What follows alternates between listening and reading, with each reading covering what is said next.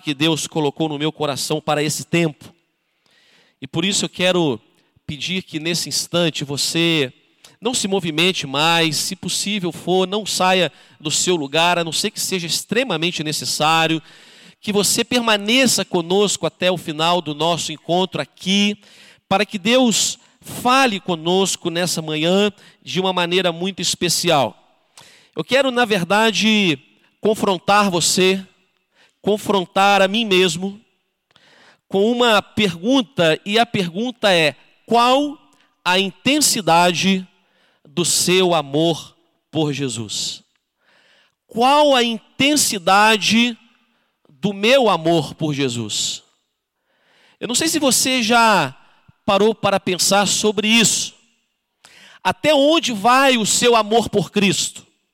Até onde vai o meu amor por Cristo Jesus?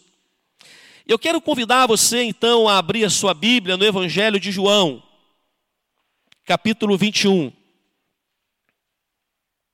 Mesmo assentados como estão, quero que você abra sua Bíblia, ou quem sabe vai acessar aí no seu celular, no tablet, mas eu gostaria que agora, quem sabe você não vai compartilhar a palavra com alguém do seu lado, não sei se também será possível projetar. Na verdade, a mensagem ela está delimitada no capítulo 21, entre os versículos 15 e 17. Mas eu quero ler desde o versículo 1 com você.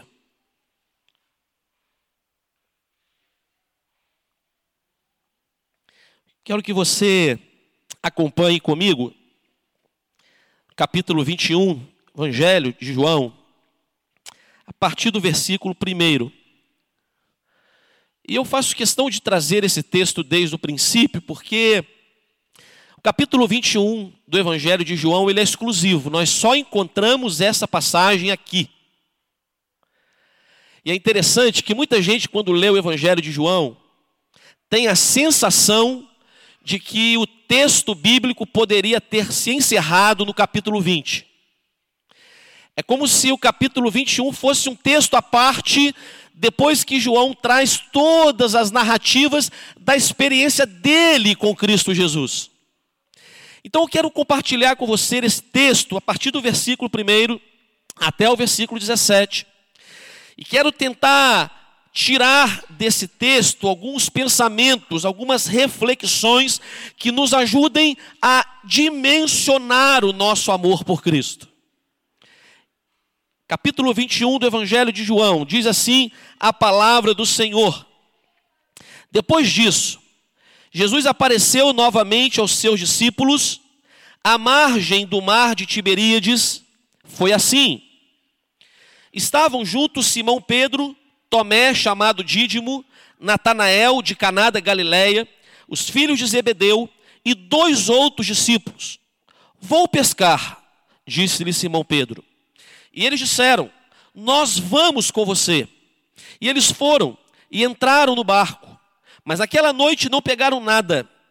Ao amanhecer, Jesus estava na praia, mas os discípulos não o reconheceram. E ele lhes perguntou: Filhos, vocês têm algo para comer? Eles responderam que não. E ele disse: Lancem a rede do lado direito do barco e vocês encontrarão. E eles a lançaram e não conseguiram recolher a rede, tal era a quantidade de peixes. O discípulo a quem Jesus amava disse a Pedro: É o Senhor. Simão Pedro, ouvindo dizer isso, vestiu a capa, pois a havia retirado, e lançou-se ao mar. Os outros discípulos vieram no barco, arrastando a rede cheia de peixes, pois estavam apenas a cerca de 90 metros da praia. Quando desembarcaram, viram ali uma fogueira, peixes sobre brasas e um pouco de pão. Disse-lhe Jesus: Tragam alguns dos peixes que acabaram de pescar. Simão Pedro entrou no barco e arrastou a rede para a praia. Ela estava cheia, tinha 153 grandes peixes. Embora houvesse tantos peixes, a rede não se rompeu. Jesus lhe disse: Venham comer. Nenhum dos discípulos tinham coragem de perguntar: Quem és tu? Sabiam que era o Senhor. Jesus aproximou-se, tomou o pão e deu a eles, fazendo o mesmo com o peixe. Esta foi a terceira vez que Jesus apareceu aos seus discípulos depois que ressuscitou dos mortos. Depois de comerem, Jesus perguntou a Simão Pedro: Simão, filho de João, você me ama mais do que esses? Disse ele: Sim, Senhor, tu sabes que eu te amo. Disse Jesus: Cuide dos meus cordeiros. Novamente Jesus disse: Simão, filho de João, você me ama? Ele respondeu: Sim, Senhor, tu sabes que te amo. Disse Jesus: Pastorei as minhas ovelhas. Pela terceira vez ele disse: Simão, filho de João, você me ama? Pedro ficou magoado por Jesus lhe perguntar pela terceira vez: Você me ama? E ele disse: Senhor, tu sabes todas as coisas e sabes que te amo. Disse-lhe Jesus: Cuide das minhas ovelhas. Você pode curvar a sua cabeça mais uma vez em oração? Permaneça com a sua Bíblia aberta, por gentileza. Pai, nós te agradecemos mais uma vez, porque estamos diante do Senhor. Estamos, ó Pai, diante da tua palavra. E pedimos agora, Deus, que o Senhor nos revele a tua palavra através do teu Espírito Santo. Ó Deus, se porventura algo tem nos impedido agora de receber a tua palavra, algum incômodo, alguma preocupação, ó Deus, que em nome de Jesus toda a nossa atenção, o nosso coração esteja voltado agora para ti, para o que o Senhor tem separado para nós nesse lugar. Ó Deus, prepara o nosso coração para que ele seja uma terra fértil para receber a semente do teu evangelho que queremos agora receber de ti. É o que nós te pedimos e agradecemos em nome de Jesus. Amém e amém. Eu não sei se seria possível acender essas lâmpadas aqui da frente, só para me ajudar um pouquinho aqui. Eu sei que está claro, mas se for possível, vai me ajudar um pouco mais. Meus irmãos, esse texto é fantástico. Porque nós encontramos aqui o relato da terceira vez em que Jesus aparece para os seus discípulos. E de uma maneira que nós não conseguimos entender muito bem. A palavra diz que Pedro com outros discípulos haviam voltado para a Galileia.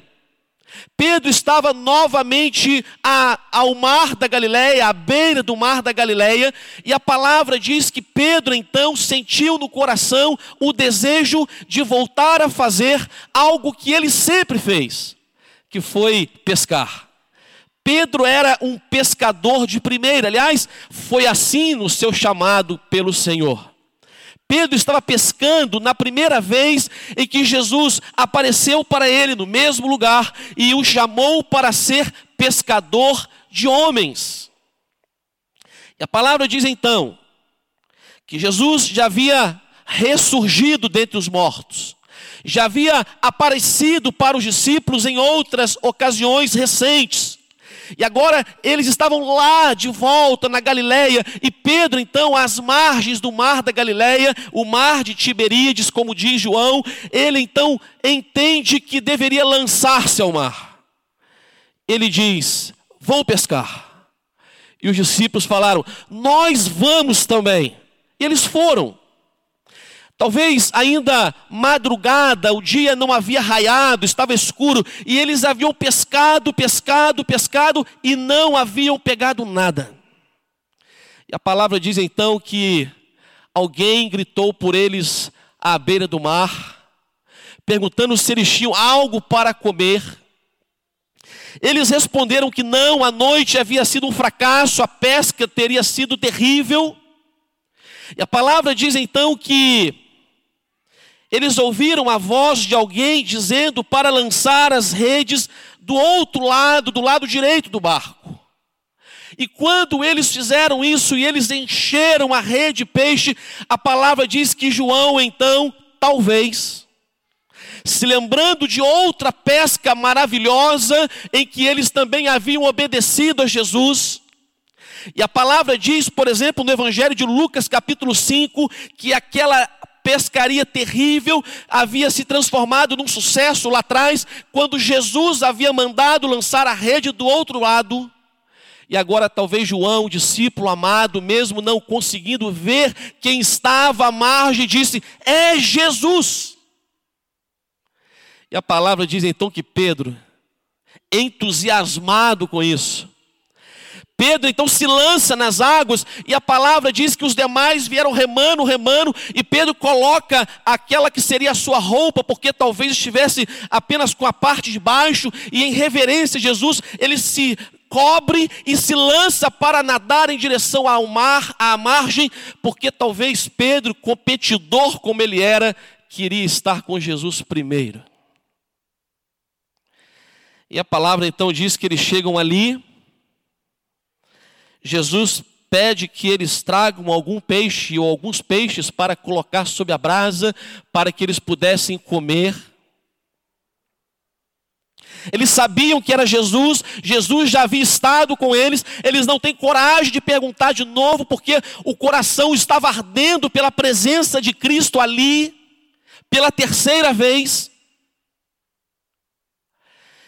E ali então eles começam a compartilhar. A palavra diz que o barco, quando foi se aproximando, talvez João, querendo fazer uma homenagem à força física de Pedro, ainda vai nos dizer que ele traz a rede sozinho. Eu não sei se você já teve oportunidade de estar na praia e compartilhar uma pescaria assim. Eu tive o privilégio algumas vezes, irmãos sabem, que meu pai era da Ilha Grande, a gente ia para lá desde pequeno, e eu ficava maravilhado quando via aqueles homens fazendo aquela força terrível para trazer os peixes para a praia, e a palavra diz que quando o barco foi se aproximando, João disse que Pedro vai e traz a rede cheia de peixes sozinho. E eram 153 grandes peixes. É interessante que muita gente tenta conjecturar alguma coisa sobre esse número. Eu não sei, eu não, há, eu não acho que seja possível chegar a alguma conclusão. A conclusão que eu chego é de que todo pescador de verdade, ele faz questão de contar os peixes, de pesar os peixes para compartilhar depois. E a palavra diz que ali haviam 153 grandes peixes. E eles comeram. E parece que Jesus então chama Pedro a uma conversa particular. Imagino que tenha levado João junto, porque João traz para nós essa história em detalhes na palavra de Deus. E imagino os dois caminhando com Jesus pela praia, caminhando, caminhando. E Jesus então vai se certificar, vai conversar com Pedro sobre a intensidade do seu amor por Cristo. E eu vejo nessa passagem algumas lições importantes que eu e você podemos tirar. Alguns pensamentos que podem nos ajudar a dimensionar o meu e o seu amor por Cristo Jesus. A primeira lição que eu aprendo nesse texto, e se você não fechou a sua Bíblia ainda, agora já me reportando para o versículo 15 em diante, a primeira lição que eu aprendo aqui é que ninguém vai se perder por completo, espiritualmente falando, porque caiu uma vez. Se alguém se perder de uma vez por todas por causa de um tombo espiritualmente falando, talvez, talvez seja porque não tenha tentado se levantar, talvez não tenha tentado continuar a caminhada, talvez tenha desistido no meio do caminho, mas eu aprendo aqui que, mesmo Pedro tendo negado Jesus três vezes, Jesus agora vai dar oportunidade para Pedro fazer uma reflexão sobre a intensidade do seu amor por Cristo. Eu aprendo aqui que Jesus sempre dá uma nova chance para todos aqueles que caíram. O texto fala desse encontro com Pedro. E Pedro sempre foi alguém impulsionado e alguém impetuoso, alguém definidamente é, competidor, e ele sempre se via como o mais apaixonado por Cristo. Ele sempre se considerou, dentre os discípulos, aquele que amava mais a Cristo. Tanto é verdade que se você voltar um pouquinho, não fecha aí nesse texto, mas lá no capítulo 13 do Evangelho de João, Algumas semanas atrás, quando Jesus estava falando e a respeito da sua crucificação, da sua morte, já haviam celebrado a ceia do Senhor, Judas já havia saído para trair o mestre. A palavra diz que Jesus estava dizendo para os discípulos assim: "Olha, eu vou para um lugar onde vocês não podem ir agora". E Pedro então pergunta para o Senhor no versículo 37 do capítulo 13: Senhor, por que não posso seguir-te? Por que não posso acompanhar o Senhor para onde tu vais? Darei a minha vida por ti. Se preciso for, eu morro por ti. Senhor, eu te amo tanto, tanto, tanto, que eu quero estar contigo, seja para onde for. Se preciso morrer, eu morrerei. Para onde tu fores, eu quero ir. E Jesus, então, no versículo 8, 38, pergunta: Você dará a vida por mim, Pedro? Você me ama tanto, tanto assim, que você será capaz de renunciar a tudo por causa de Cristo, por minha causa? E Pedro então ouve o Senhor dizer assim: Pedro, eu lhes asseguro, antes que o galo cante, você me negará três vezes. Agora Pedro estava com Cristo ali à beira do mar da Galileia, ouvindo Jesus perguntar a ele assim: Pedro, filho de João, você me ama mais do que a esses? E eu acho interessante essa pergunta porque dimensionar o nosso próprio amor por Cristo já não é algo fácil. Agora você imagina você ter que dimensionar o amor de alguém para comparar o seu amor com o dele. E Jesus, sabendo o quanto Pedro era competidor, e talvez fazendo Pedro se lembrar de tantos episódios em que ele se comparava e ele se mostrava o mais amado, o mais apaixonado, e agora Jesus pergunta: Pedro, tu me amas? Pedro talvez fosse aquele membro de igreja que pensa que todos podem cair, menos ele. Pedro sempre pensou assim: olha, outros podem te abandonar, eu não. Outros podem ficar pelo caminho, mas eu não. Amados, Pedro confiava tanto na sua força, na sua força humana, talvez na sua boa vontade, talvez no seu na sua maneira de se conduzir. Que Pedro há pouco tempo havia dito para Jesus que não o negaria, que não o abandonaria. E Jesus, Pedro, não diga isso, porque antes que o galo cante, você me negará três vezes. E nós conhecemos a palavra, a história diz que Pedro negou. Por três vezes Jesus, Pedro foi perguntado se ele era um dos discípulos e ele disse que não, eu não o conheço, não sou eu. Aquela coragem toda, aquela ousadia toda, aquele amor todo havia ficado para trás. E agora, por três vezes, o Senhor pergunta a Pedro sobre a intensidade do seu amor. Agora, amados, a palavra de Deus, ela nos conta muita história bíblica. Nós encontramos, por exemplo, na Bíblia, a história de Enoque. A Bíblia diz que Enoque, e diz em poucas palavras, lá no livro de Gênesis, capítulo 5, versículo 24, em poucas palavras, a palavra diz que Enoque andou com Deus e foi levado pela, para a presença do Senhor. A Bíblia não nos dá nenhuma hipótese, nenhuma possibilidade, pelo menos eu não vejo, de Enoque ter caído, ter fracassado. A Bíblia diz apenas que Enoque andou com Deus e Deus o levou para si. E Deus é claro que Deus quer Enoques em sua igreja. É claro que Jesus tem a expectativa de gente que não caia, que permaneça de pé, que ande na presença do Senhor, que seja fiel até a morte, até porque existem tantas promessas na Bíblia de vitória com Cristo. Por exemplo, em Apocalipse capítulo 3, versículo 5, ele diz: O vencedor será assim vestido de vestiduras brancas, e de modo nenhum apagarei o seu nome do livro da vida. Um pouco mais adiante, no versículo 21, a palavra vai nos dizer: Ao vencedor dar-lhe-ei sentar-se comigo no trono, assim como também eu venci e me sentei com meu Pai no seu trono.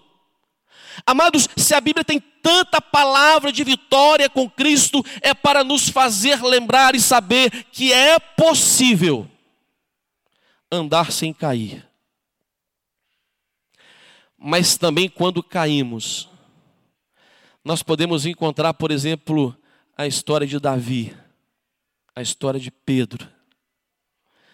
Davi foi alguém que desagradou o coração de Deus por um tempo, por um momento ele adulterou, mas depois que ele cai em si, depois que ele corre para a presença do Senhor, depois que ele enxerga a sua miséria espiritual por ter caído, por ter fracassado, por ter desobedecido. Lá no Salmo 51, nós encontramos Davi reconhecendo os seus pecados, se levantando diante de Deus e orando: Senhor, eu nasci na iniquidade e em pecado me concebeu a minha mãe. Cria em mim, ó Deus, um coração puro e renova em mim um espírito inabalável. Não me repulses da tua presença, nem retires de mim o teu Espírito Santo. E Davi então se levanta para viver vitoriosamente com o Senhor.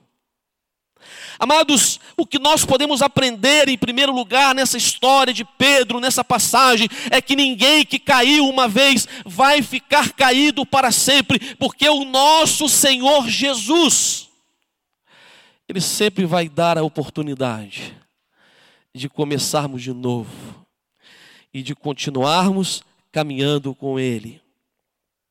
Amados, uma segunda lição que nós podemos aprender nesse texto,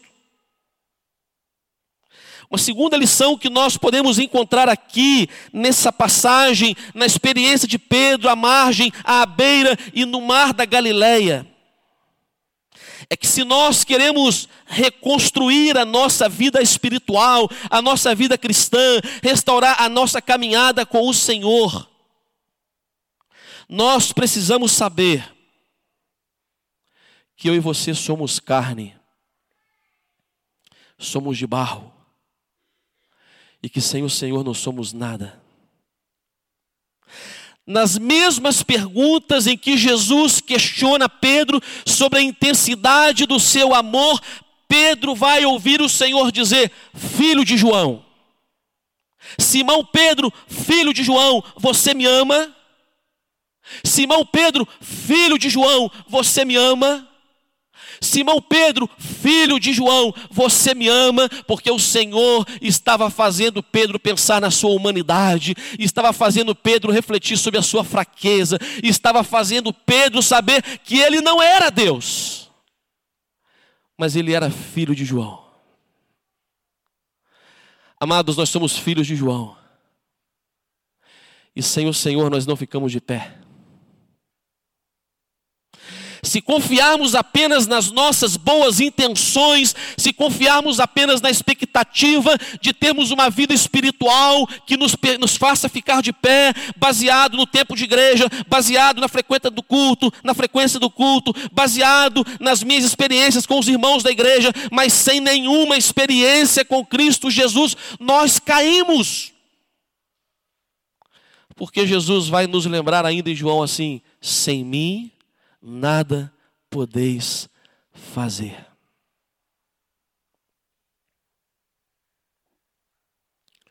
Irmãos, quando nós nos lembramos que somos filhos de João, e quando nós nos lembramos que somos fracos,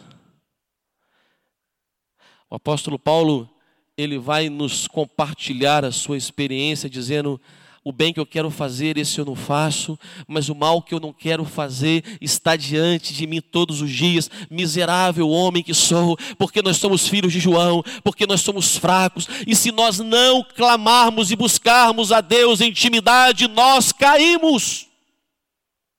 Ainda que haja no nosso coração uma disposição humana de falar, Senhor, eu te amo, eu sou apaixonado por ti, declararmos as canções, de nos comprometermos algumas vezes com as coisas do reino, mas não sempre, ainda que haja esse propósito no nosso coração, nós precisamos saber que nós somos humanos e que nós precisamos de Cristo. Agora, irmãos, nós não conseguimos isso com essa vida espiritual rala que temos. Todas as vezes que nós acordamos de manhã e nós não buscamos a Deus em oração, e nós não pedimos a direção de Deus para o dia, e nós não clamamos ao Senhor, não buscamos a Sua palavra para que Ele nos dirija, para que Ele nos conduza, para que Ele nos proteja, nós estamos dizendo para o Senhor que nós não percebemos que dependemos dEle ainda nos sentimos capazes de fazer tudo sozinho. Parece que a ficha não caiu de que somos filhos de João e que nós precisamos dele para proteger o nosso dia, para guardar os nossos pés, para guardar o nosso coração, para guardar a nossa mente, para livrar-nos de palavras que não abençoam. Nós precisamos saber que, como filhos de João, precisamos de intimidade com o Senhor. Agora, irmãos, nós dedicamos tão pouco tempo para isso. E nos dedicamos tanto para tantas coisas fúteis. Investimos tanto o nosso tempo em coisas que não abençoam, que não edificam, que não fortalecem o nosso espírito, que não nos capacita para permanecermos de pé. Como nós perdemos tempo assim? E Pedro, durante algum tempo, se sentia a última pessoa a abandonar o Mestre. Algum tempo atrás, Pedro era aquele impossível que dizia: Senhor, eu te amo, eu estou apaixonado por ti, eu estarei contigo por onde fores, eu quero estar contigo, ainda que os outros não possam ir. Uma coisa interessante naquela passagem do capítulo 13 é que Jesus disse para os discípulos: Vocês não podem ir para onde eu vou. E Pedro então transforma a pergunta dele numa pergunta pessoal: Senhor, eu não posso ir? Ele não diz, nós não podemos ir, nós daremos a nossa vida. Não, eu não posso estar contigo, tudo bem, eles não irão, mas eu vou. Amados, como nós estamos cheios de presunção espiritual, mesmo estando vazios de Deus.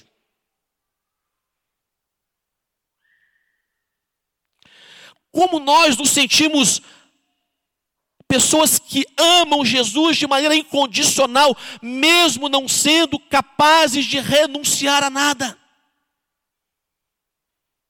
A terceira lição que eu aprendo nesse texto aqui, nesse diálogo de Jesus com Pedro, é de que para amá-lo com intensidade, de verdade, é preciso renunciar.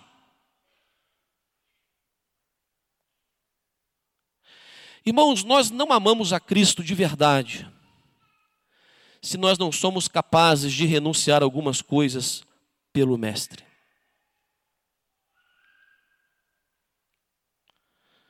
Tem gente que não consegue deixar algumas músicas mundanas por causa de Cristo. Tem gente que não consegue deixar alguns programas de internet, de televisão, que nós sabemos que não abençoam, que não edificam por causa de Cristo. Tem gente que não consegue abandonar alguns vícios por causa de Cristo, ainda dizendo amá-lo. Tem gente que não consegue deixar de frequentar alguns lugares mundanos, mesmo sabendo que ali não é lugar para ele estar ah, pastor, mas eu estarei ali dando testemunho. Não sei, você com Deus, talvez no seu coração, mas a verdade é que nós dizemos apaixonados e amando a Cristo, mas não somos capazes de renunciar algumas coisas que nós sabemos que Ele pede para renunciarmos. Esse é um tempo seu com Deus. Esse é um tempo seu com Deus. Só você é capaz de saber o que é preciso renunciar. É interessante porque Pedro já havia sido chamado lá atrás para ser pescador de homens. Pedro já havia sido convidado pelo Mestre a abandonar as redes, a abandonar o barco, sair do lago, sair do mar de Tiberíades, mas ele voltou. E sabe, queridos, tem muita gente voltando. Tem muita gente retrocedendo, ainda que não seja possível saber exatamente as intenções de Pedro ao retornar ao lago. Mas muita gente está abandonando Jesus e voltando a fazer algumas coisas que desagradam o coração de Deus. Em terceiro e último lugar, a quarta lição, quarto pensamento que eu encontro nesse texto para terminar e pensar com você é que o segredo para permanecer firme na fé é o envolvimento com a missão de Cristo na terra. Depois de perguntar Pedro três vezes se o amava, pela terceira vez Jesus vai dizer para Pedro: Pedro, apacenta as minhas ovelhas. Sabe por quê? Porque não há nenhuma maneira de você permanecer firme na igreja se você não se comprometer com as ovelhas de Cristo Jesus. Não há nenhuma possibilidade de demonstrar toda a intensidade do amor de Cristo se não nos comprometermos com a igreja de Cristo Jesus. Amados, é preciso nos envolvermos com a vida da igreja. É preciso saber qual o propósito do Senhor para o seu, para o seu ministério, para a sua vida, para que os seus dons e talentos sejam colocados a serviço do reino de Deus na igreja de Cristo Jesus. E sabe, queridos, muitas pessoas hoje estão mortas espiritualmente porque lá atrás foram deixando de se envolver com a igreja de Cristo.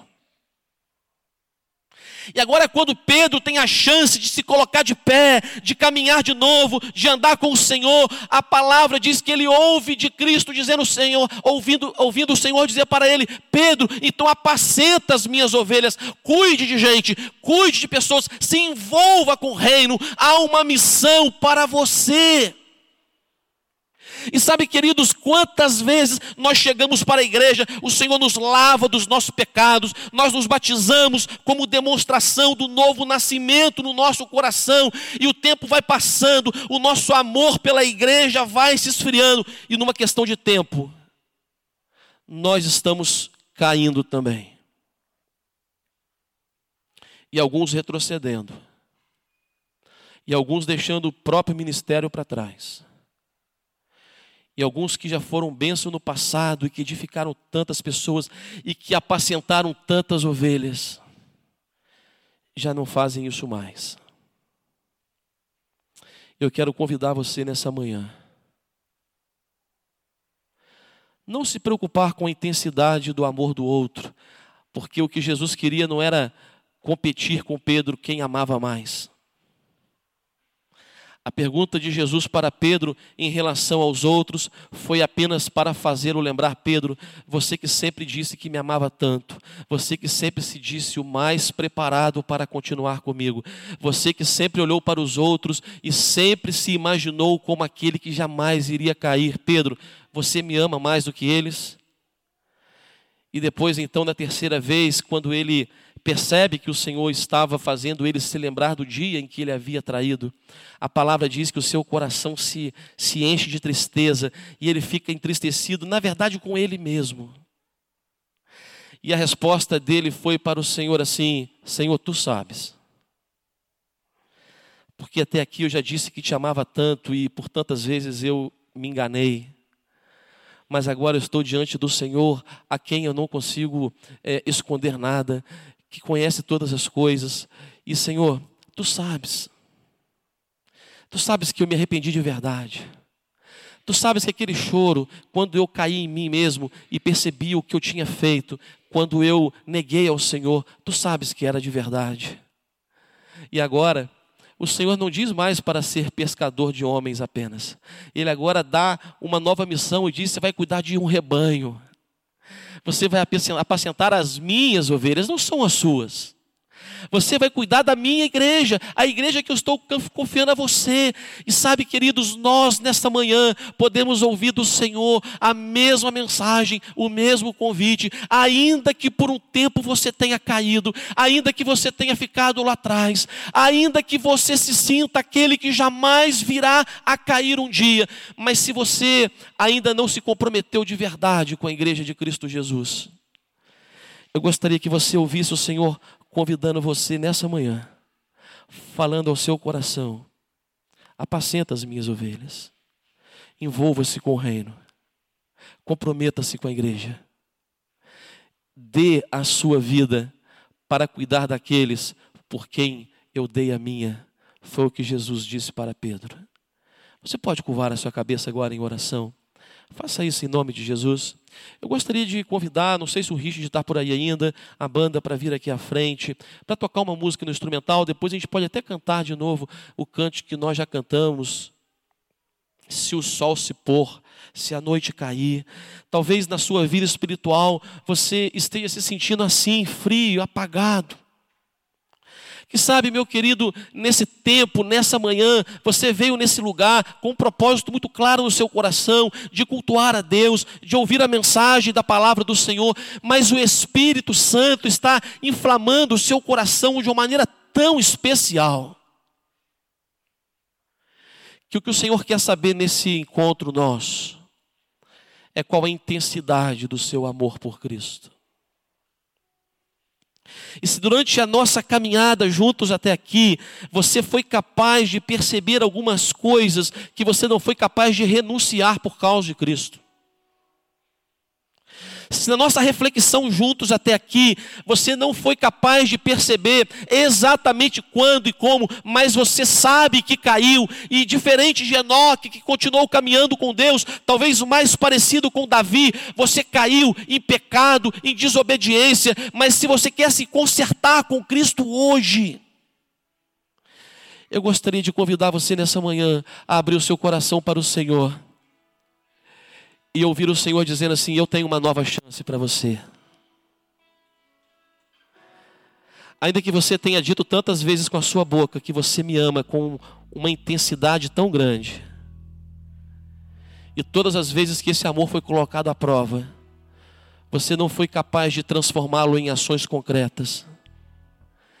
E se nessa manhã você entende que pode e deve se comprometer mais com Cristo, se comprometendo com a igreja de Cristo Jesus, quem sabe tentando resgatar o seu ministério,